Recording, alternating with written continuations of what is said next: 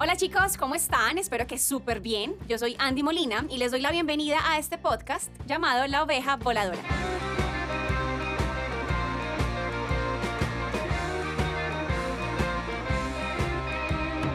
¿Cuántos de ustedes tienen sueños que no han alcanzado porque les da miedo, porque aplazan, porque procrastinan, porque planean demasiado y en este momento de la vida, si se analizan, piensan, hombre, ¿por qué no he hecho lo que tanto he querido? Hoy, una oveja les enseñará a vencer esos miedos y les enseñará a volar.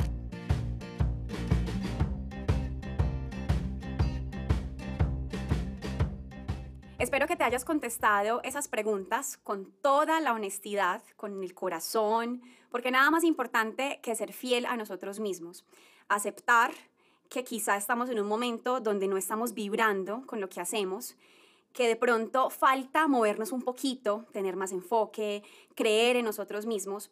Este ejercicio de esas preguntas que pueden ser un poco crudas a la hora de contestarlas, con toda la verdad que merecen, me las hice hace un tiempo, hace unos 10 años, cuando ejercía el derecho, cuando consideraba que lo que yo debía hacer, según unos paradigmas, estructuras, eh, muy impuestas por la sociedad, por la familia, no era capaz de contestarlas. Me costaba de verdad decirme a mí misma, mí misma, eh, no eres feliz ejerciendo el derecho en ese momento cuando, cuando empecé a ejercer la carrera que, que estudié.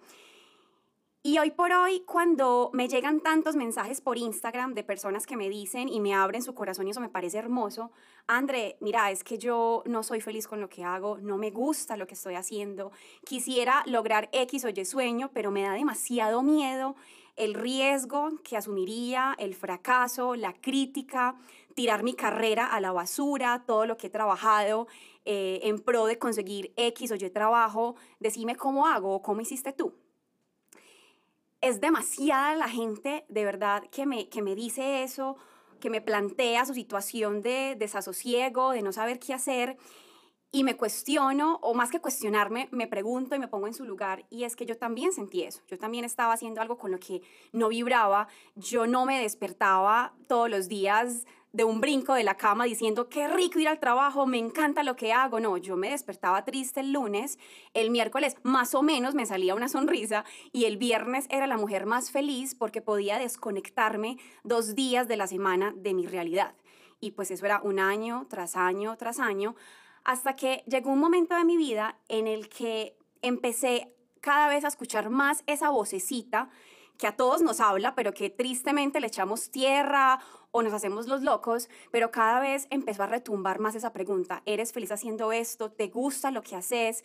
Y chicos, no critico el empleo porque quiero dejarlo muy claro, pero en mi caso yo era una empleada que no vibraba con mi empleo. Hay personas que son empleadas y son felices, qué rico, maravilloso que hagan eso y que, y que se sientan em, plenos. El punto es hacer lo que nos gusta, sea ser emprendedores, independientes, empleados. En mi caso particular, yo era una abogada que había recorrido un buen camino, pero que en ese momento de la vida sentía que no era eso. Yo tengo 35 años, eh, no soy una niña, tampoco ya estoy muy vieja, pero digamos que mucha gente considera que a esta edad o a la edad en la que yo decidí decirle adiós a un empleo, a una carrera que fue hace 5 años, a mis 30, esa edad puede pesar, puede pesar y para muchos podrían digamos, tomarlo como, no, pero es que ya he hecho mucho, a esta hora yo qué me voy a poner a inventar, pues ya lo que fue fue. Y resulta que no. El miedo que sienten las personas, o que hemos sentido, porque me incluyo en ese, en ese combo de gente que, que siente miedo, es normal, solo que poco a poco he venido trabajando en el manejo de esa emoción para entenderla como un motor. Me explico. El miedo es normal sentirlo, por supuesto, somos seres humanos. Es normal que nos dé miedo eso que no conocemos. Es normal que queramos estar en esa zona, mal llamada zona de comodidad, porque no es una zona de comodidad. Es una zona donde quizá no pasa nada distinto a lo que ya hoy conocemos y que esa magia está después de dar ese paso. Y cuando no sabemos qué se nos puede presentar o qué puede pasar, nos da miedito tomar ese paso y decir, voy a coger la vida por los cuernos. Cuando yo sentí ese miedo de decirle adiós a mi carrera, la vida me empezó a retar de muchas maneras, pero les voy a contar una que es bastante personal y que sé que muchos de ustedes se pueden sentir bastante identificados y es la siguiente. El 24 de abril de 2015, la pareja con la cual yo convivía, mi novio, se murió de cáncer. Él se murió de cáncer en mis brazos mientras yo le decía que se fuera de este mundo, que tranquilo, que había llegado a mí para enseñarme. Obviamente eso fue muy, muy duro, de las experiencias más difíciles que he atravesado. Y yo opté por preguntarme, ¿por qué o para qué? ¿Para qué es la pregunta, la pregunta más acertada? ¿Para qué me está pasando esto? ¿Qué me quiere enseñar la vida con esta experiencia? Y decidí manejar el duelo de una manera positiva. Obviamente con mis días donde me sentía muy mal, pues, obviamente una situación de esas es bastante compleja, pero decidí creerme, o más bien creerme, no, o sea, decidí como interiorizar ese regalo de la vida, así, un regalo, en un empaque bastante extraño y difícil de, de entender al comienzo, para tomar las riendas de mi felicidad porque con esa experiencia me di cuenta que es que uno se muere. Eso suena como, bueno, obvio, sí, claro, pero nunca había tenido una experiencia tan cercana que me revolcara de tal forma que me permitiera de alguna manera morir para renacer. Cuando me pasa eso, yo digo, Andrea, definitivamente tienes que escucharte, esto no te pasa porque sí. Esta experiencia dolorosa es la que te va a permitir dar ese paso que has postergado tantos años, porque si no es ya, es cuando. En ese momento entonces yo digo, listo, con mucho miedo voy a tomar la decisión y voy a tirarme a ese océano. Muchas personas ven un océano de mucho peligro, pero yo creo que la mejor manera de hacerlo es ver, en lugar de un océano peligroso, turbulento, donde te puedes ahogar, ver un continente por conocer. O sea, la magia siempre está fuera de la zona de comodidad. Y la manera en la que yo manejé ese miedo fue verlo desde, no desde el miedo que te bloquea, que te frena, que te impide alcanzar tus sueños, sino como el miedo de seguir haciendo algo que yo no quería hacer. Eso me parecía más miedoso, seguir de alguna manera, y lo que diré es un poquito fuerte, de seguir gastándome la vida haciendo algo que no me hacía sentir la Andrea que yo quería ser. Y yo sé que muchos de ustedes se sienten así, porque de verdad han sido demasiados los mensajes que me llegan y también les cuento que muchos de ellos eh, ya me dicen ahora y les voy a contar una experiencia real que me dicen, André, renuncié a mi trabajo poniéndolo en ese escenario de la persona que como yo no se sentía feliz siendo empleada y ahora estoy haciendo X o Y cosa, tengo un emprendimiento, eh, opté por estudiar la carrera de mis sueños. Eso es demasiado gratificante porque las personas bueno, no voy a decir que todas, porque no puedo conocer el caso de todo el mundo, pero sí mucha gente que se ha acercado a mí porque conocen mi historia y quieren de alguna manera inspirarse, pues me cuentan. Hubo un caso que a mí me impactó muchísimo hace más o menos dos años. Una chica me escribe por Instagram y me dice, pues básicamente me cuenta su vida, me abrió el corazón, eso me impactó demasiado porque es una gran responsabilidad eh, dar palabras de aliento, consejos y luego con todo el amor del mundo. Una chica que es médica, o era médica, porque así como yo decidió decirle eso a su carrera, una médica súper exitosa, con un consultorio, le iba muy bien desde lo financiero, pero me decía, yo estudié medicina porque mis papás de alguna manera me obligaron a estudiar medicina, pero ¿sabes cuál es mi sueño? Mi sueño es ser panadera. Pero André, ¿yo cómo hago para dejar mi carrera que me da estatus, que me genera muy buen ingreso económico para pasar a ser una simple panadera? No se me olvida que utilizo la palabra simple panadera. Yo le dije, eh, no va a decir el nombre, supongamos que se llama María, yo María, como que simple panadera, si ese es tu sueño, hazlo por lo alto. El hecho que hayas estudiado medicina, que tengas la edad que tenga, tengas, ella tenía más o menos unos 40, entre 40 y 45 años, la vida es ahora, no importa lo que hayas hecho antes, ya eso pasó, estudiaste medicina, aprendiste, pero ahora eres consciente que no eres feliz. Entonces, si tu sueño es ser una panadera, pues sé la mejor panadera, o sea, sé feliz siendo panadera. Y hoy me parece genial porque ya incluso somos amigas, ella tiene su negocio de panadería y le va súper bien y más que le vaya muy bien, es feliz. Es feliz, vibra todos los días con su, con su arte, con el conocimiento que ha adquirido. Y pues chicos, les cuento, yo, yo tengo mi título de abogada y ahora estoy tatuadísima, tengo varios negocios, emprendimientos exitosos y otros cuantos que no han sido exitosos porque en este proceso de convertirte en empresario vas a no a cometer errores, porque no son errores, son lecciones, son aprendizajes, pero si tú tienes claro hacia dónde quieres llegar, cuál es tu sueño, pues entonces esa energía va a llegar. El éxito, y eso lo he ido aprendiendo en estos cinco años, no es algo que se busca, el éxito llega, el éxito va llegando, es algo energético que llega a ti, siempre y cuando confíes en ti, siempre y cuando entiendas el poder que tú tienes.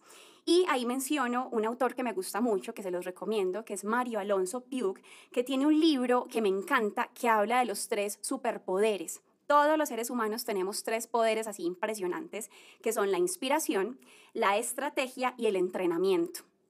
¿Qué es lo que pasa?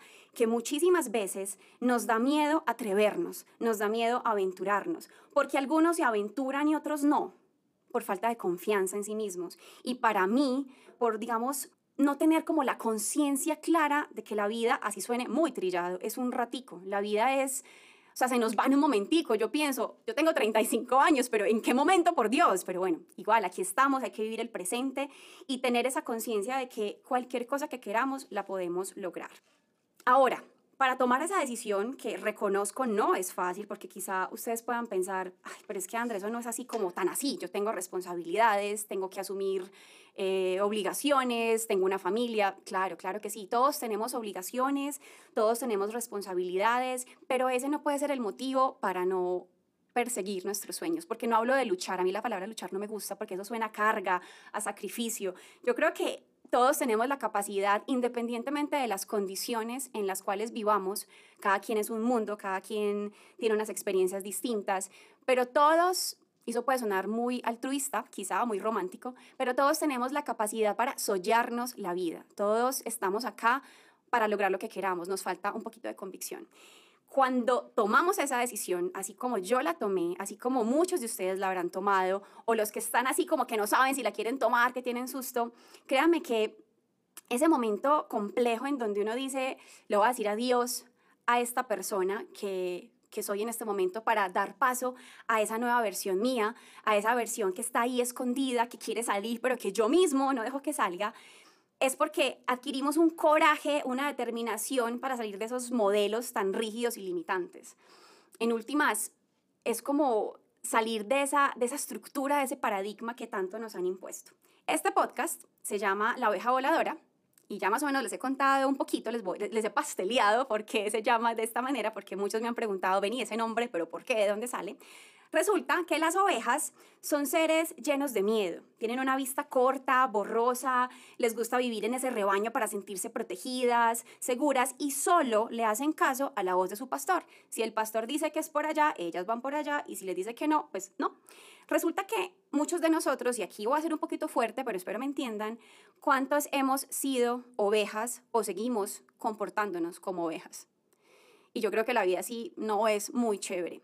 ¿Qué tal si esa voz del pastor es la voz de nuestro corazón, es nuestra propia voz, es esa vocecita que tanto he dicho que nos habla, que por lo general el 99.9% de las veces tiene la razón, pero que no le paramos bolas. ¿Y qué tal si nos salimos de ese molde, de ese rebaño, nos rebelamos contra el mundo y decidimos volar, decidimos salir de esa cuadrícula mental, de esos esquemas tan limitados? Chicos, todos tenemos tenemos esas limitantes mentales.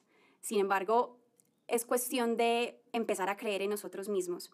Esas limitantes mentales muchas veces, por no decir que siempre, nos justifican por qué no tenemos grandes aspiraciones, por qué nos conformamos porque vivimos una vida tan repetida y tan repetida cuando podría ser una vida, una nota, o sea, una vida así solladísima, donde obviamente con situaciones complejas, porque todos tenemos situaciones complejas, momentos incómodos, tristezas, y eso hace parte de la vida misma. Esa dictadura de felicidad, eso no existe, pero sí podemos ser plenos con todas las adversidades y con todos los logros y con todo lo bacano que implica estar en este mundo, porque es que ese mayor obstáculo siempre está es dentro de nosotros mismos. No hay que culpar ni las experiencias vividas, ni en la familia que nacimos, ni en nada. O sea, nosotros mismos somos nuestro mayor obstáculo, así como somos nuestro mayor impulso para actuar.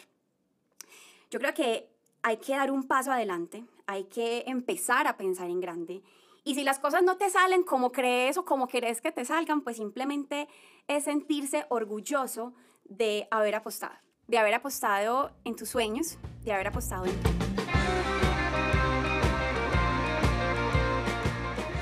Hemos llegado al final de este episodio y les quiero agradecer enormemente por compartir este espacio de buena vibra, de energía y los invito para que se conecten y no se pierdan el próximo episodio de La Oveja Voladora.